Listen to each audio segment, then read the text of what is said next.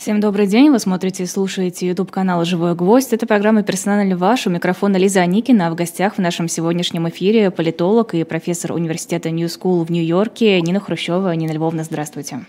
Здравствуйте. Буквально за полчаса до нашего эфира Кремль сообщил, что по нему были нанесены удары беспилотником, их удалось отбить. Не будем рассуждать о том, насколько это правдоподобно, кто мог вдруг ни с того ни с сего решить атаковать а, Кремль. Мне кажется, стоит поговорить о том, как сейчас это может быть использовано. Все-таки это объясняют покушением на Владимира Путина. Да, и это, как сказали сразу в Кремле, что будут отвечать э, согласно их э, э, планам и решениям, всякими возможными способами. Но к этой истории, в общем, уже шло, потому что, как мы помним, в прошлом месяце, когда вытекли, вытекла информация из Пентагона, там вроде были разговоры о том, что к прошлому 9 мая Украина собиралась атаковать Москву. Потом, по-моему, вот сколько это несколько недель назад, сбили беспилотник, вроде он как летел атаковать Путина. То есть к этому уже, в общем, как-то шло, и э, кажется такая удачная история, хотя говорят, что это произошло 4 апреля, по-моему, да, в начале апреля, удачная история к 9 мая. То есть сейчас вот э, как бы победа будет за нами, наш враг, э, наш враг не сдается, он э, хочет атаковать наши, наши центры принятия решений. То есть я думаю, что э, там было, не было неизвестно, но э, с моей точки зрения это вот такое как бы увеличение э, пропаганды и постоянное теперь, в общем, как казалось, что это совершенно невероятно, но постоянное оглядывание на заявление Дмитрия Медведева, что вот мы тоже будем давить и давить и давить и пойдем всеми способами Пока это кажется как так, такая ступенька пропаганды. Насколько они будут отвечать, э, совсем неизвестно, хотя вот только что Николай Патрушев опять же выступил и сказал, что Украина э, не будет самостоятельной, и поскольку это вражеское поле, то, в общем, мы это вражеское поле тоже должны додавить до самого конца. Что интересно, в каких терминах говорят об этом ударе беспилотников? Покушение, да, террористическая атака, да, но не удар врага, не используются вот эти термины. То есть как будто бы есть некие террористы, которые решили покуситься на Владимира Путина. Ну, и, честно говоря, меня это так э, особо не, э, как бы вот так, такая уж совсем э, расчленение этой риторики не так важно с моей точки зрения, потому что ясно, что э, террористы, а все уже объявляли, что все государство Украина и э, флаг врага и Владимир Зеленский и так далее, это все, в общем, как бы связано с такими э, враждебными террористическими организациями. Потом, э, ну, я просто, я только что у нас утро, поэтому я только что это увидела, я еще не совсем внимательно посмотрела риторику и все остальное.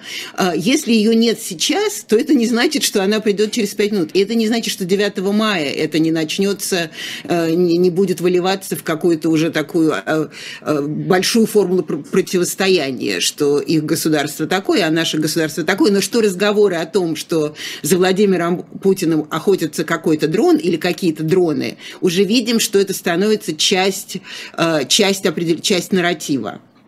Ну вот по поводу, когда это произошло, пишут, что прошлой ночью два беспилотника сбили, и видео различные появлялись в телеграм-каналах.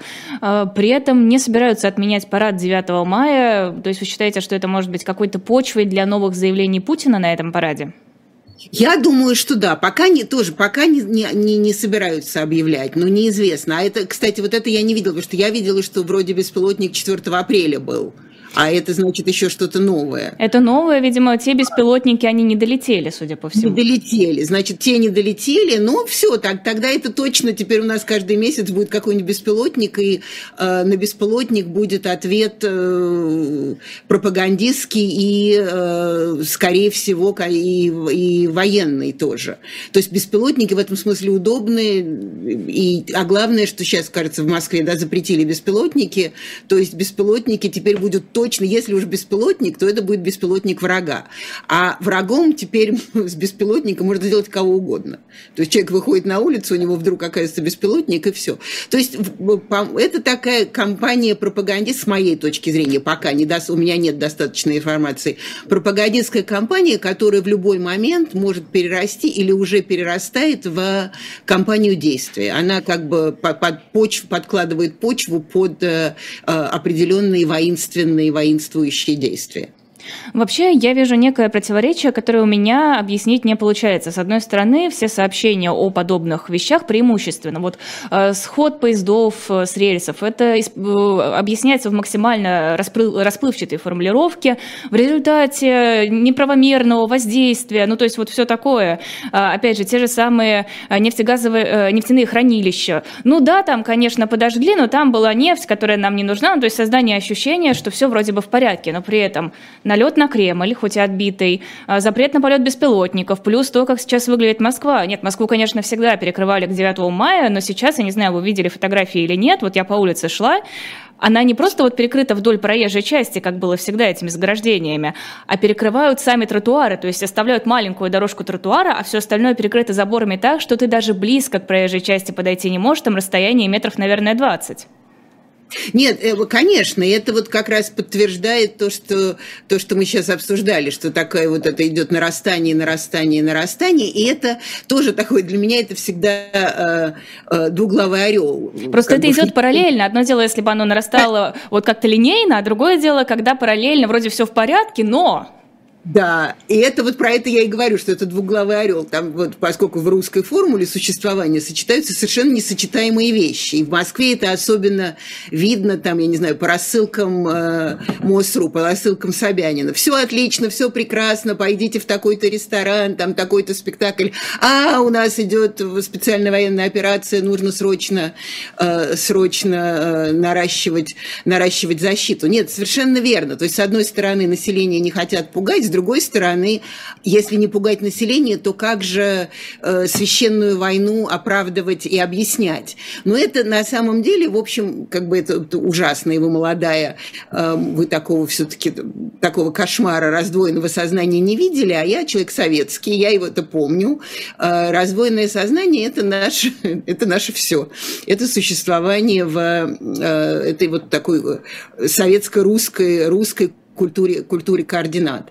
И э, дальше, конечно, вопрос, э, что перевесит? Вот эта вот э, абсолютная милитаризация или давайте мы сделаем вид, что про Брежнева такой анекдот был, про Леонида Брежнева останавливается поезд, и что делать? Брежнев говорит, ну, давайте мы закроем шторки и сделаем вид, что мы едем. И как бы вот так вот мы делаем вид, что мы едем. Но при этом за, за окнами этого поезда сейчас бушует война война. И вот такого, конечно, э, такого сочетания прямо тебе в лицо и того, и другого не было, или бывает редко. Поэтому тут, конечно, в общем, интересный двуглавый орел, он сам с собой находится в невероятном противодействии. То есть это не какая-то осознанная линия, вот эта вот двуглавость, это просто отсутствие координации, отсутствие единой линии?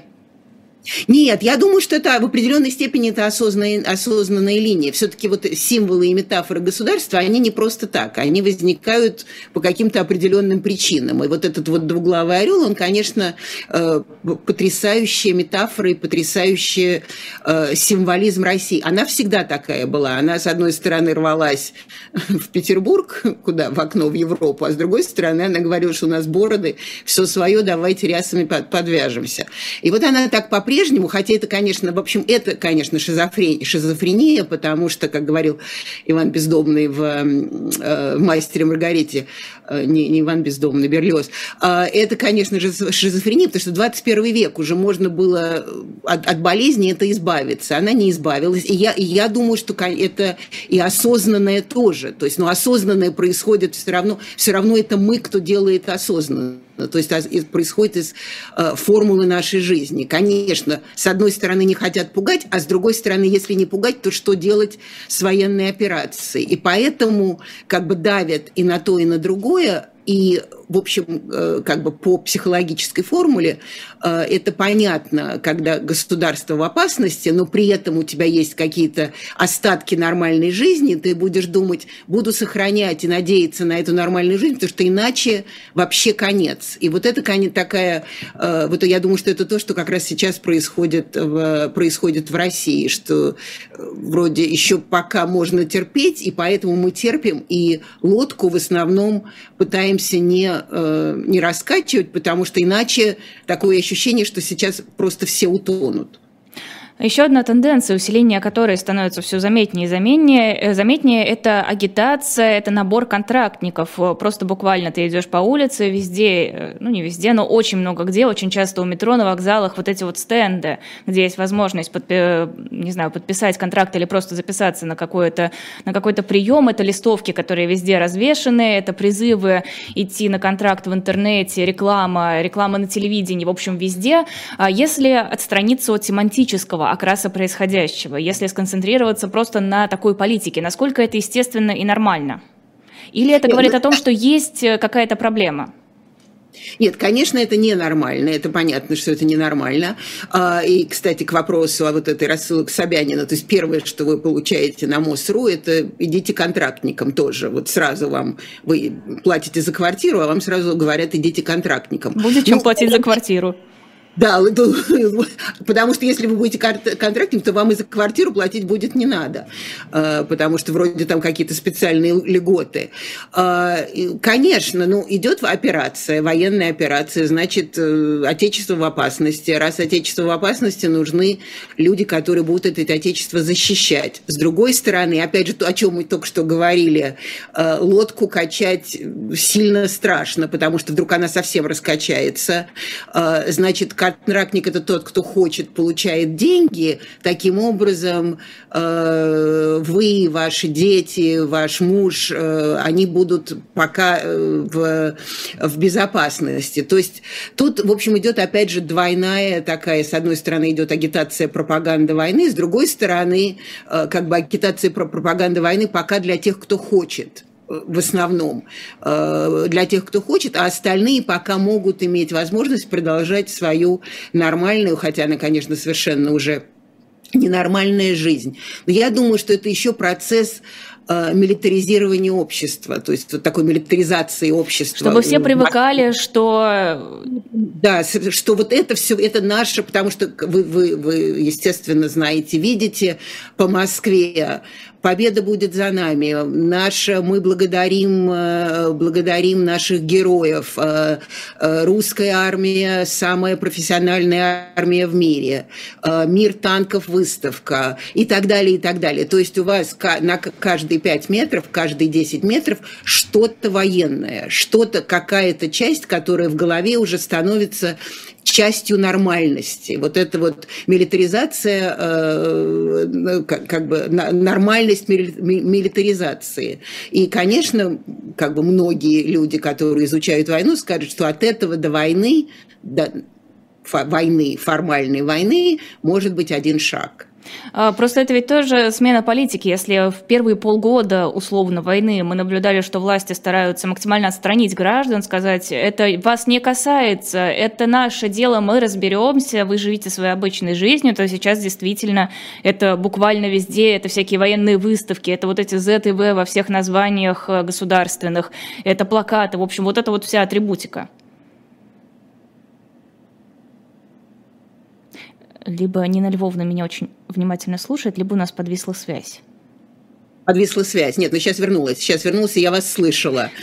Э, конечно, изменилась. Я э, изменилась за несколько месяцев, потому что это можно было себе позволить поначалу, когда как бы предполагали, что уже там, я не знаю, летом, потом осенью, потом в декабре, потом, я не знаю, когда, в декабре, в январе это все закончится. А когда это не заканчивается, значит, нужно готовить население к тому, что это будет долго, э, это будет трудно, и пока вот как раз, как раз вот то, что вы сказали, это именно это и есть. То есть пока пока еще подготавливаются, но при этом контрактники. Как помните, Пригожин вначале сказал, что это лучше или, или зэки, или ваши дети. То есть тогда еще можно было так, э, так как бы пошутить. А сейчас уже ну, от, от контрактников...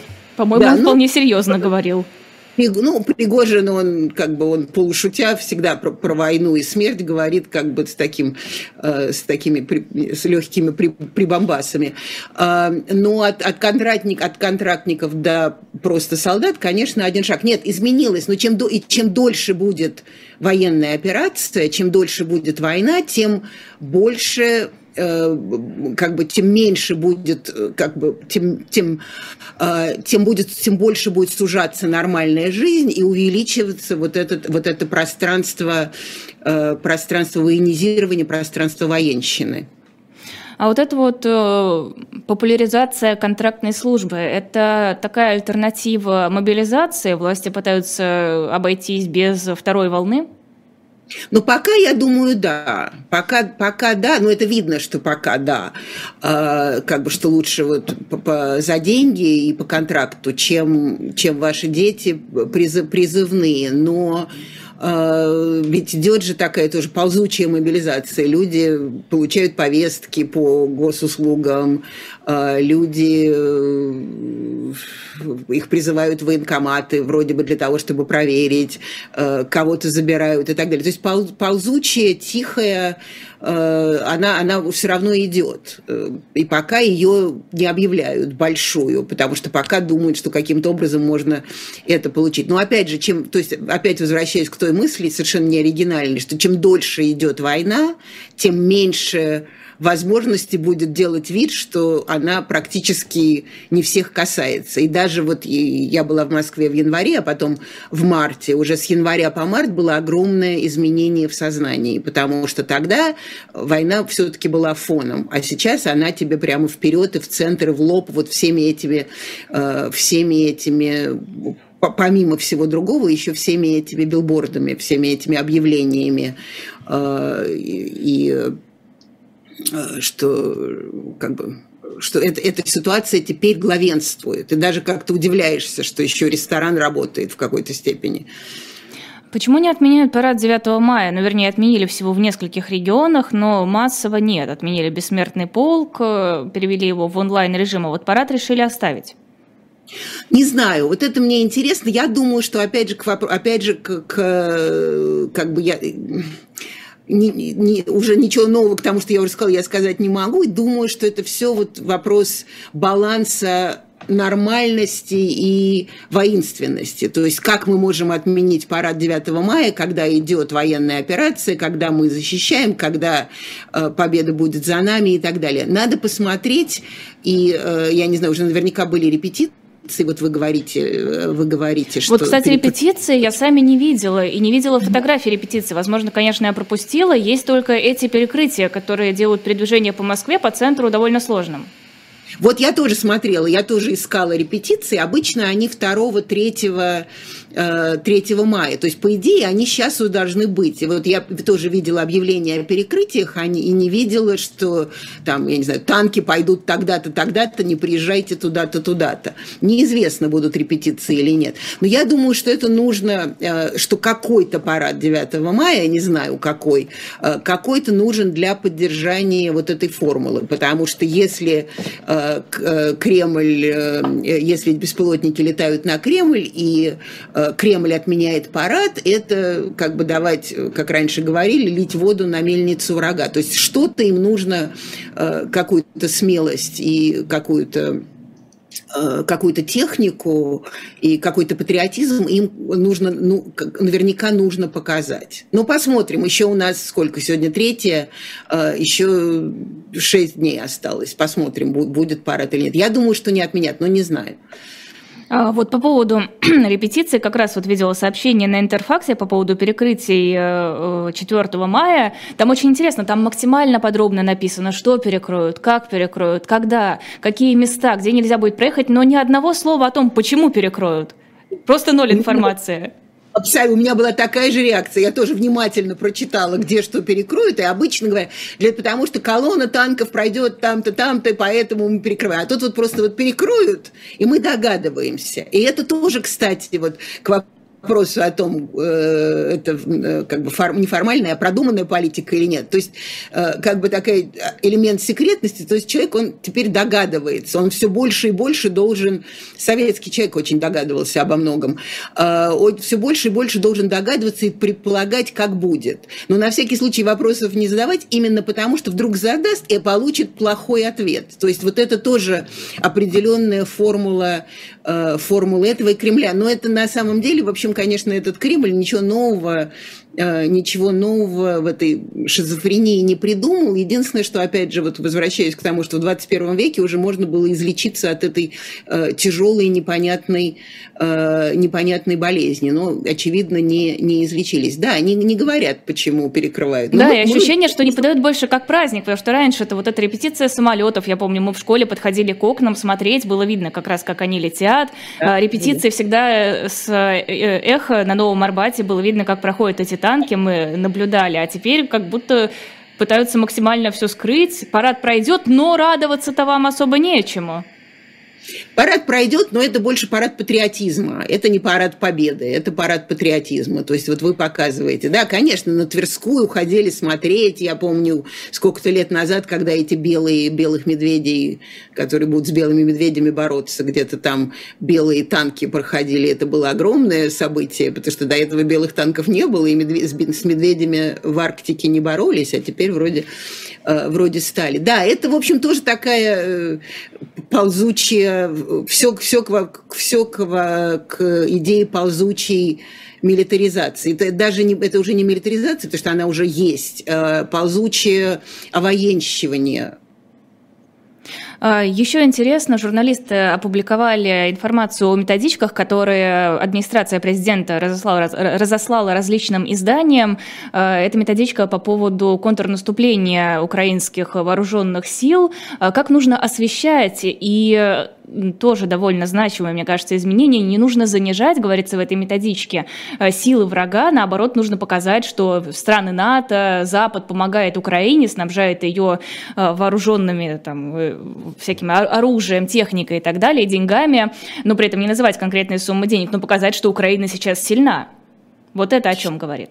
Да, конечно. Но это, кстати, вот опять же, возвращаясь к Пригожину. Помните, он еще давно говорил, не надо занижать, что они борются, не надо говорить, что они бегут с поля боя, украинцы, что у них много боеприпасов и так далее, и так далее. То есть, в общем, это такая формула, э, безусловно, восторжествовала, и, и, и э, даже не только Пригожина, а и какие-то журналисты и блогеры военные э, говорили, что вот нужно, нужно правду говорить народу, потому что иначе, если говорить, что все хорошо, то мы э, выиграть не можем э, или не можем объяснить, почему мы до сих пор, э, до сих пор не выигрываем. Так что, но это все, опять же, показывает, что это идет не быстро и не особенно хорошо.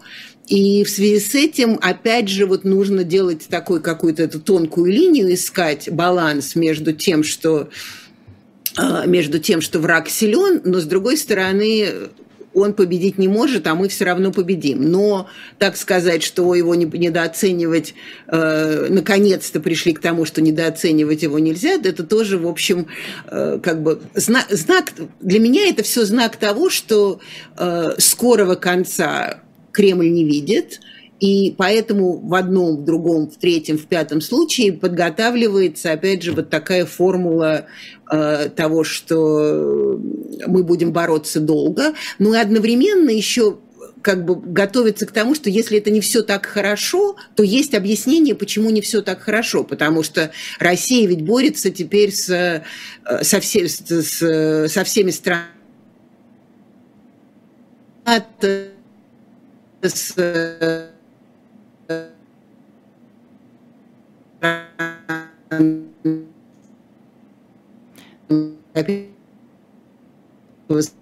Союзы, еще с какими-то странами по 200, значит, с одной четвертью мира. Если показать, а, если показать так, то Россия потрясающе, потрясающе сильна и в определенной степени даже непобедима, ей просто нужно время. И я думаю, что это вот и есть это и есть главный посыл – подготовка к э, долгой борьбе и э, и снижение ожиданий, что тоже очень важно, потому что уже теперь нигде, никто не ждет, что это завтра закончится, уже это не закончится в 2023 году, и, может быть, будет в 2024 году, и так далее, и так далее.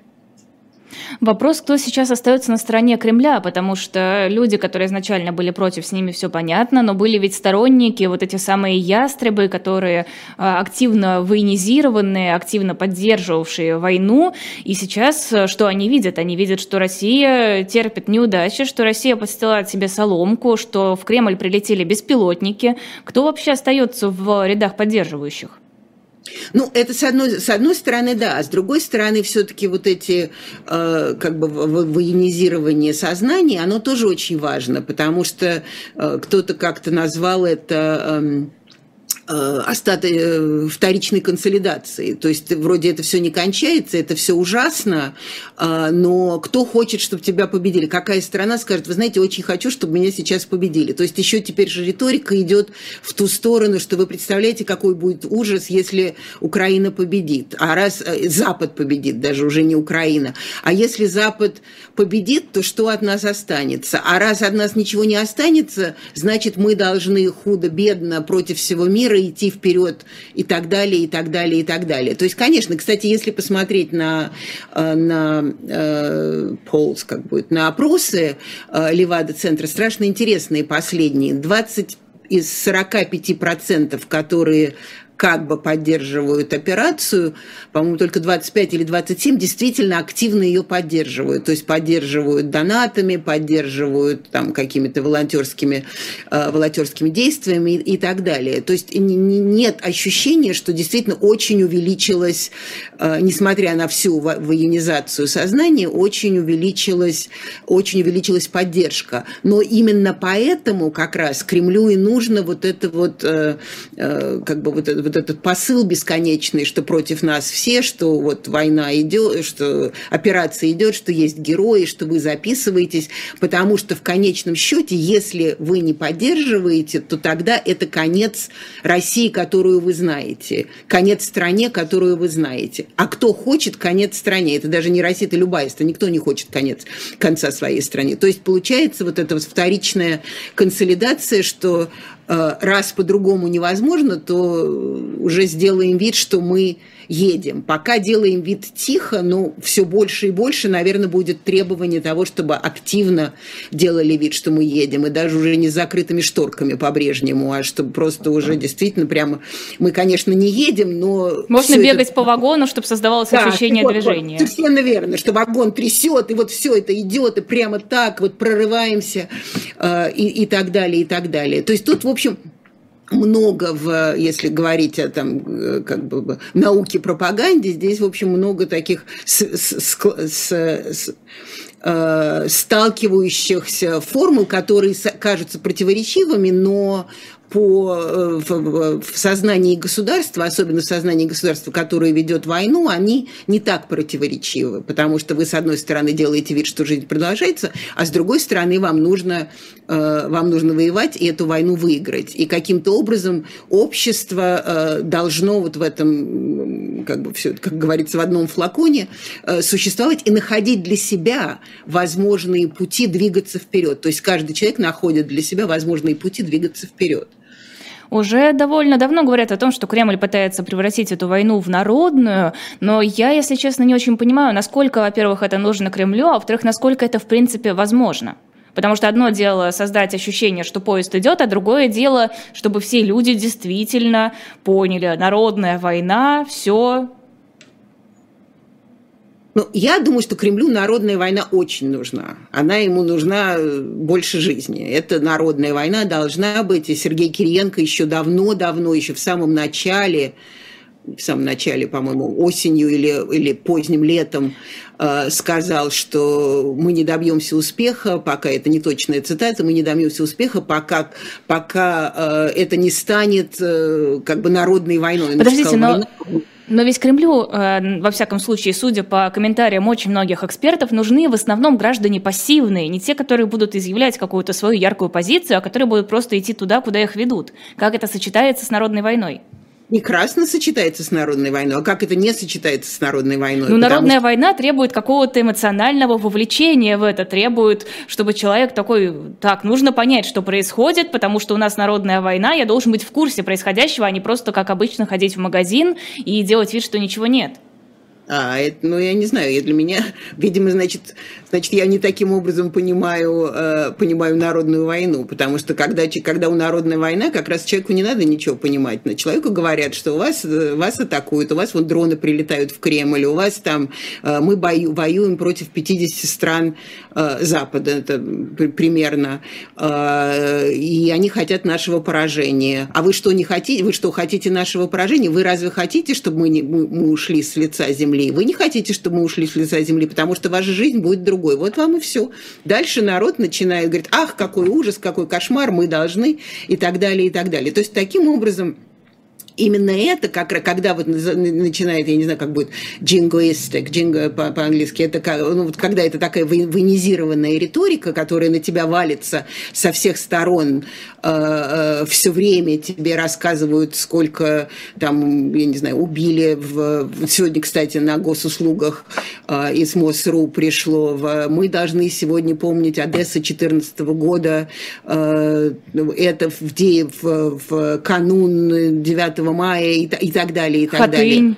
Хатынь, совершенно верно. То есть вот это все э, таким образом создает э, твой фон, а дальше, если ты не становишься патриотом, то таким образом ты становишься предателем. То есть это дальше становится, э, становится или так, и, э, или так, или так. И э, начинается, ну и поэтому, в общем, конечно, этот вариант народной войны, он это не Второй мировой войны. Там Вторая мировая война была понятна, Великая Отечественная война была понятна. А это симуляция. То есть вообще вот, вот что интересно, э, если мы говорим о раздвоенном сознании, что все это э, такая симуляция симулякра реальности. То есть симулякра того, что все воюют, симулякра того, что все поддерживают. Идет риторика о том, что все должны поддерживать. Идет накат вот этих вот билбордов, что все должны поддерживать э, идет э, э, то, что вы сказали, компания э, рекламная, что нужно записываться. Но это все симулякры, потому что если действительно вот спра- спрашивать, когда, и поэтому Левада по Левада опрос так интересен, если спрашивать у людей, то поддержка, и, и все это не так, э, не так очевидно. Но для вот этого Кремля, почему мы говорим, зачем это Кремлю? Э, в Кремле много сейчас, вообще сейчас, много всего симуляции чего-то. Симуляции силы, симуляция поддержки, симуляция, я не знаю, там, понятие того, куда Россия идет и так далее, и так далее. То есть им нужна симулякра. Реальность не так реальность они себе сами построят. И э, вот это как раз интересное э, как бы существование сегодняшнего дня, что реальность совершенно невероятно, как говорят сегодня, гибридно переплетается с симулякрой, и очень трудно понять, где реальность, а где... Э, это даже уже не, не пропаганда, а где реальность, а где вот это вот придуманное, э, придуманное существование. Подождите, но хочу вернуться к народной войне. Мне кажется, что в массовом сознании, если воцарится народная война, это будет чревато, потому что что мы видим? У ястребов это народная война, но ястребы, они имеют смелость критиковать, если Россия не идет вперед до победного конца, если она где-то отступает, если где-то терпит поражение, то все, посмотрите, этого надо снять, этого нужно заместить, а вот там вообще-то нехватка боеприпасов, и кто вообще сидит, и кто вообще руководит, и если это будет массово, то, наверное, это будет Кремлю невыгодно. Ну, наверное, ну, на, на, наверное. Вообще, когда массовая критика идет любая, то это Кремлю невыгодно. И, ну, так если э, это будет народная война, наверняка возникнет эта массовая критика. Они будут душой болеть за победу, а тут раз, и почему-то не получается.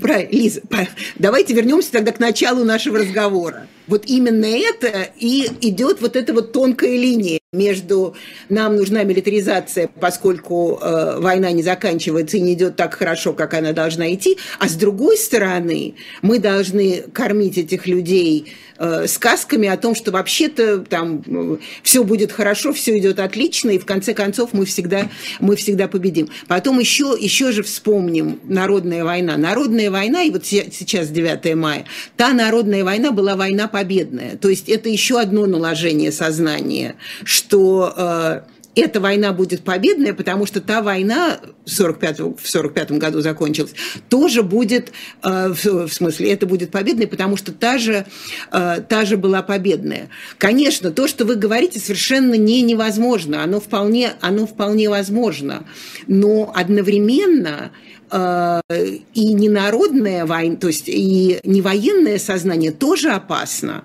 потому что если вы не создаете поддержку этой войне народную, то тогда люди начнут спрашивать, хорошо, у меня там, я не знаю, мне надоело уже это все, я хочу жить своей жизнью. А вы не можете жить своей жизнью, потому что у вас по-прежнему в параллельной реальности, э, в параллельной реальности идет война. И именно поэтому они пока и ходят по этой тонкой линии. И, кстати, на очередное пригожинское заявление, что нет боеприпасов, э, что сказал Шойгу сразу? Шойгу сказал сразу, что у нас все есть, и нам ничего не нужно, и мы производим, производим столько, сколько надо. То есть там трения бесконечные все равно идут. И это, кстати, всегда проблема для этого Кремля. Насколько можно, сколько правды можно сказать населению. И в моем опыте этого Кремля и всех других Кремлей, э, в конце концов, правду населению э, государство говорить не будет. То есть оно будет наращивать Эм, э, народную войну, но оно при этом не будет говорить правду, что война идет не очень хорошо. Она будет говорить, что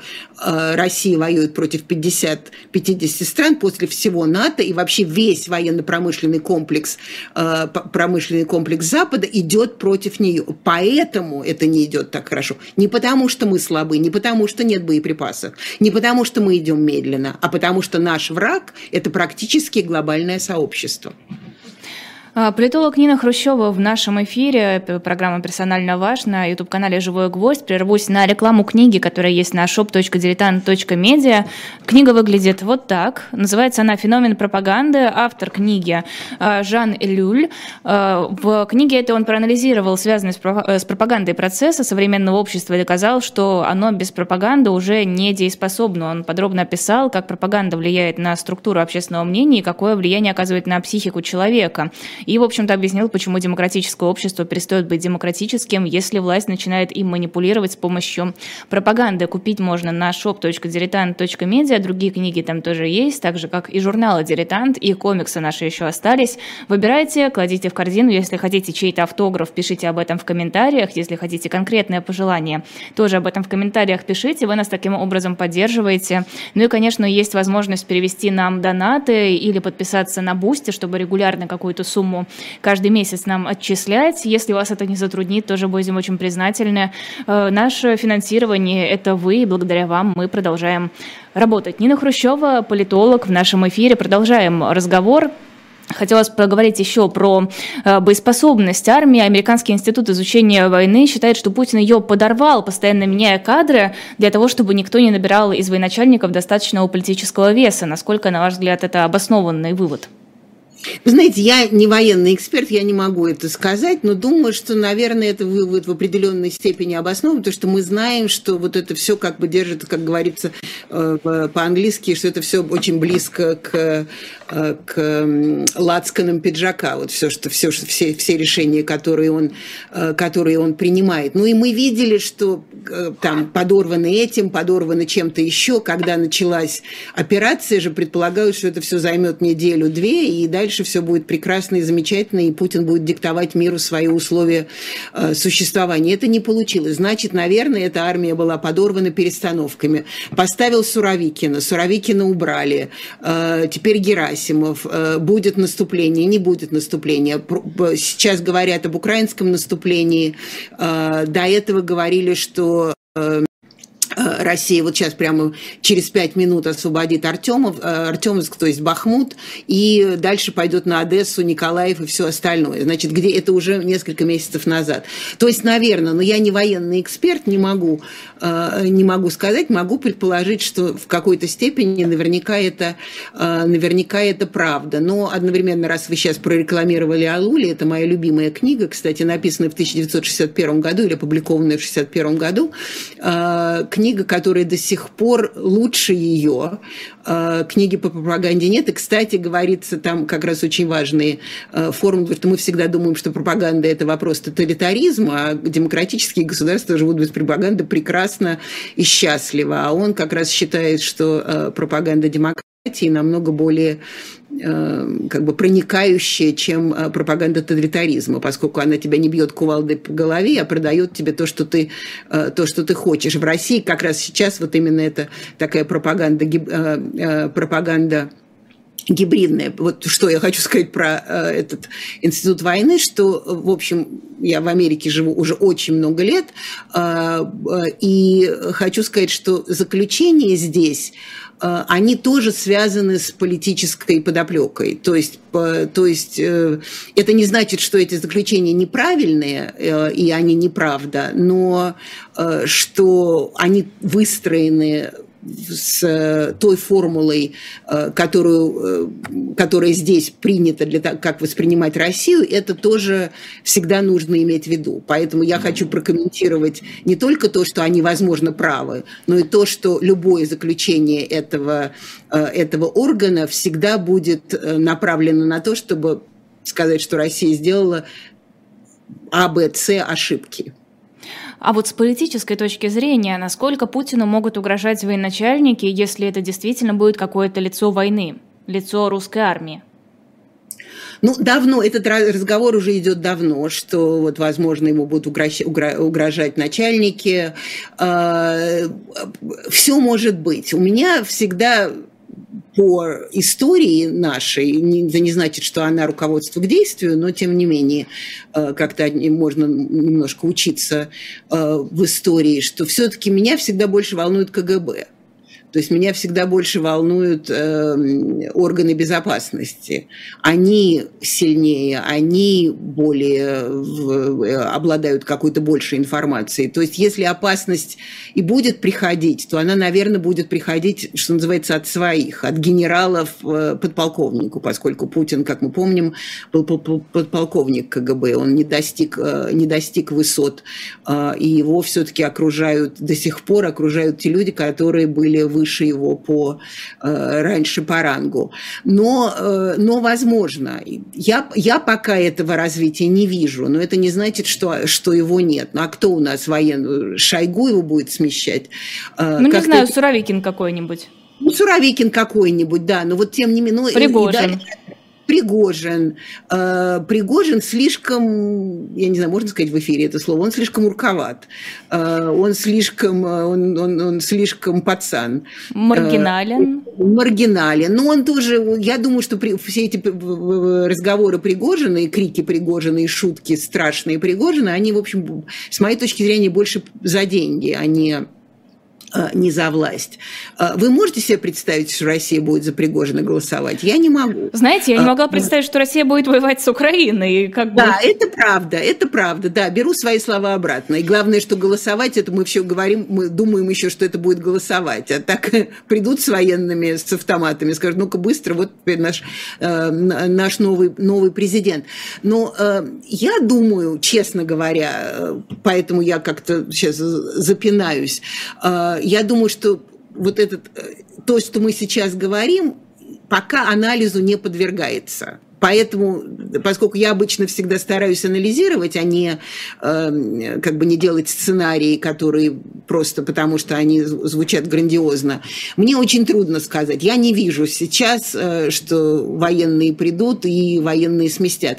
Но, опять же, возвращаясь к началу нашего разговора, чем дольше идет война, тем больше совершенно невероятных сценариев, которые э, раньше мы даже представить себе не могли. Как вы сказали, можно было было себе представить еще за, я не знаю, там за месяц до того, как это произошло, что действительно будет принято решение идти в э, независимую страну, просто чтобы доказать, что я не знаю, отстрелить себе ноги, чтобы показать, что теща э, не разрешала сморкаться в, в занавеску. Примерно вот так, такая формула была. А, не, не знаю, я не вижу. Я пока Суровикина не вижу, и Герасимова не вижу, но, э, но все может быть. А потом, кстати, кстати, вопросу о Пригожине. Значит, тогда эти змеи начнут между собой бороться это еще начнется целый виток, потому что Пригожин будет против Суровикина или против э, Герасимова там еще, помните, был Лапин, которого они сместили, а потом не сместили. Еще какие-то. То есть дальше эти, это будет клубок невероятный змей. И представить себе, хотя там уже, конечно, все это симулякры, но представить себе, что э, КГБ, это собирательный образ, что КГБ таки, каким-то образом не будет тоже участвовать в, в, раз, в разрыве этих змей и э, э поднимании своего собственной репутации тоже будет трудно. Опять же, очень, очень много неизвестных в таком сценарии.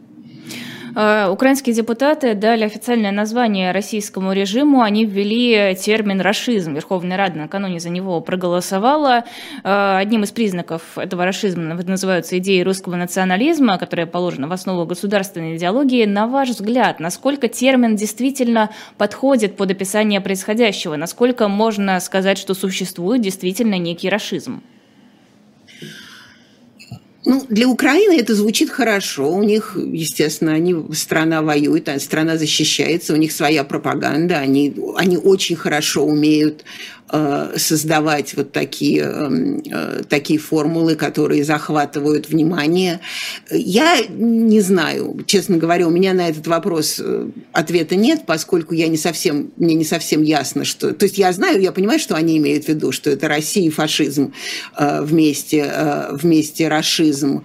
И Рада принимает такие как бы важные Э, важные пропагандистские со своей точки зрения понятия, которые э, таким образом упрощают ее собственную формулу существования в том смысле, что вот мы боремся не просто с Россией, мы не, не просто боремся, боремся с Путиным, а мы боремся вот с таким новым вариантом, э, вариантом фашизма. Если для России Украина Э, как много раз говорили и продолжают говорить, это страна, которая подвержена нацизму и нужна идентификация, значит, Украина обратно дает тем же, э, тем же, той же монетой, называя это, называя это расизмом. Насколько, насколько это Э, как сказать, имеет право на существование или нет, это формула. Это формула пропагандизма, это формула защиты, это, э, это ярлык, который вешается для того, чтобы было легко эм, Э, как бы легко продолжать эту борьбу. Он прост, он захватывает глобальное внимание. А, и я просто здесь хочу вернуться к э, своему любимому, помимо Алуля, еще любимому э, человеку, который изучал пропаганду и писал про нее, это Джордж Орвелл. Всем хорошо известно, я знаю, что вы продавали 1984 год когда-то недавно, и, как он говорил, всякая пропаганда врет, когда, даже когда она говорит правду. То есть вешание ярлыков – это пропаганда. Вешание ярлыков – это смещение своего противника для того, чтобы у вас не было никаких абсолютно э, ни моральных, ни этических, ни исторических, ни эмоциональных, никаких э, ощущений, э, кроме того, что вы должны его убивать. Как говорил э, э, Вакарчук, певец очень знаменитый, говорит до сих пор, э, э, когда-то знаменитый в России тоже, э, он, он сказал, что нужно э, как бы, э, что ненавидеть всех русских и ненавидеть всю Россию России это драматично, но э, это необходимо. То есть вот как бы создавать такие пропагандистские формулы, это драматично, но это необходимо для воюющей страны. Э, я не поклонник ярлыков. Вообще никаких? А путинизм вам как? Как описание путинизм, действующего режима?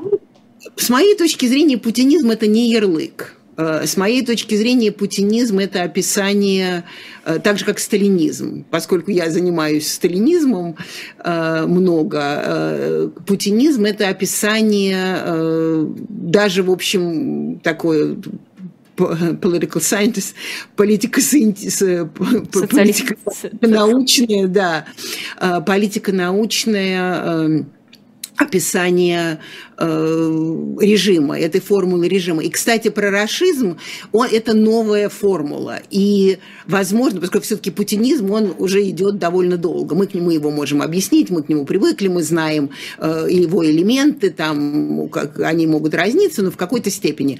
А это новое. И, кстати, возможно, еще через, я не знаю, там, через полгода, через год мы с вами будем разговаривать, я надеюсь, если будем. Э, и я уже скажу, что да, это термин, который имеет право на существование, он просто новый. Поэтому пока это термин пропаганды. Он еще пока не стал э, тем термином, который, э, э, который действительно получил э, э, как бы такие формулы объяснений и так далее, и так далее. Путинизм уже прижившийся политологический термин. Он действительно отвечает э, э, тем, как бы у него есть формулировки, которые объясняют вот именно конкретные стадии развития э, кремлевских режимов, кремлевской политики. А насколько справедливо говорить, что идеи русского национализма положены в основу госидеологии? Есть ли у нас вообще госидеология, если уж на то пошло? Но я думаю, что можно говорить. Я, кстати, вчера вот совершенно случайно наткнулась на очередное эссе, но оно не очередное, оно известное, а, Ивана Ильина, как мы знаем, любимого, одного из любимых философов Путина, госидеал, практически госидеолога этой, а, а, этой системы. И там есть совершенно замечательная цитата. «Европа нам опять неплохо процитирую, Европа нас не любит, нам не доверяет и нас не понимает. Вот что-то такое. И это, в общем, и есть такая формула госидеологии. Формула госидеологии, что мы против всего мира, поскольку нас, э, как бы нас не признают в том виде, в котором мы есть, а поэтому, и поэтому мы должны сделать все, чтобы выломать ему руки, чтобы, если мы сможем, выломать им руки, чтобы, потому что по-другому мы не можем, чтобы они нас признали. То есть сила решает все, одновременно мы будем дружить с теми, кто, кто нас дружит, кто с нами дружит и так далее, и так далее. То есть я думаю, что да, что русский мир, вот это Солженицко-Ильинское и про Солженицына мы тоже говорили, помните, как нам обустроить Россию, это панславизм и все такое. А Солженицкая ильинская формула, она, с моей точки зрения, конечно, входит в а, госидеологию. Проблема этой госидеологии в том, что она смотрит назад – она смотрит куда-то, э, из чего, по идее, вот в ту, эту, в ту же ту самую э, шизофрению против Европы, раз они нас Э, там, раз они нас не понимают и не любят, то мы им выломаем руки и, и сделаем так, чтобы они сделали. Вместо того, чтобы как бы убедить людей, я помню когда-то, кстати, многие, и Россия тоже объясняла Джорджу Бушу-младшему, что когда они собирались строить демократию в Ираке, пом, вы не помните такой, вы совсем были, была маленькая, наверное, после 11 сентября, э, строили демократию и в Ираке, и, кстати, Путин сам говорил, опять же, неточная цитата, что разбомбить нацию к, в демократию нельзя. И вот это, значит, 20 лет назад разбомбить нацию в демократию нельзя, как было в Ираке. Но э, сейчас, оказывается, разбомбить нацию в путинизм, э, в путинизм можно. Э, да, с моей точки зрения, есть государственная идеология. Здесь много в Америке говорят о том, что она пустая и так далее. Пустая не пустая, она идеология. То есть она может быть какая угодно, но для тех, кто эту идеологию исповедует, она не пустая. Они считают, что она к чему-то там приведет. К чему непонятно. Это до сих пор непонятно, к чему вот этот конкретный виток путинизма может привести, к чему хорошему. Но я уверена, что э, они думают, что к чему-то одно из этих это то, что Путин будет сидеть до тех пор, пока он может сидеть в Кремле. Может быть, и это и есть как бы э, основа, э, основа этой конкретной идеологии в, в, данном, в данном моменте. А насколько эта конкретная идеология, мы, избранный народ, мы против всего мира, вытекла из э, победы в Великой Отечественной войне? Просто вот это странное сочетание. С одной стороны, мы против фашизма, э, это главное зло, какая там э, коричневая чума, а с другой стороны у нас э, вообще-то свои идеи тоже есть. Ну, это на самом деле избранный, Россия избранный народ, э, это избранный народ, он идет еще никакого отношения к еще задолго до фашизма он был, был избранный народ. И вот это, кстати, вот все эти дебаты между славяно, славянофилами и, и западниками. Да, вот это, вот это я про, это, про эту шизофрению я говорю бесконечно, поскольку уже к 21 веку можно было из этого инфантилизма вырасти, решить, кто ты, и вообще идти вперед. А, так что это не Великая Отечественная война, это победа народа богоносца, это же все из той формулы. Народ богоносец, э, э, был такой Константин Аксаков, они писали о том, э, Хомяков, вот все эти философы еще до Ильина, задолго 19 века, все писали о том, что Россия это храм на холме, э, который выведет вперед э, мир духа, потому что он спасет, спасет мир от разложения и так далее, и так далее. То есть вот все вот это вот, все эти элементы, они, они в этом всем, в этом всем присутствуют. И Вторая мировая война, поскольку Россия потеряла, Советский Союз потерял больше людей, чем все другие, кстати, совершенно не обязательно было столько терять, это же потому что Сталин сталинская формула была использовать людей как, как пушечное мясо. Но потеряла, и это огромная трагедия. Дальше стала народом победителем. Дальше, после 91 года, это оказалось не нужно, как мы помним. И потом, к 2000 году, когда пришел Путин, уже хотелось, чтобы Россия перестала быть э, мальчиком для битья всех. И вот сейчас что было вспомнить? Это была единственная память 20 века, когда действительно э, Россия Советский Союз была э, была важным, как говорится сегодня, игроком в э, международных отношениях. Но вообще, и это тоже как бы часть вот этого Аксакова-Хомяковского э, сознания, что мы э, храм, храм, духовный храм на холме. И, кстати, вот этот мессиан, почему все время с Америкой-то мы боремся бесконечно? Потому что они же тоже храм на холме. Они же тоже shining city upon the hill.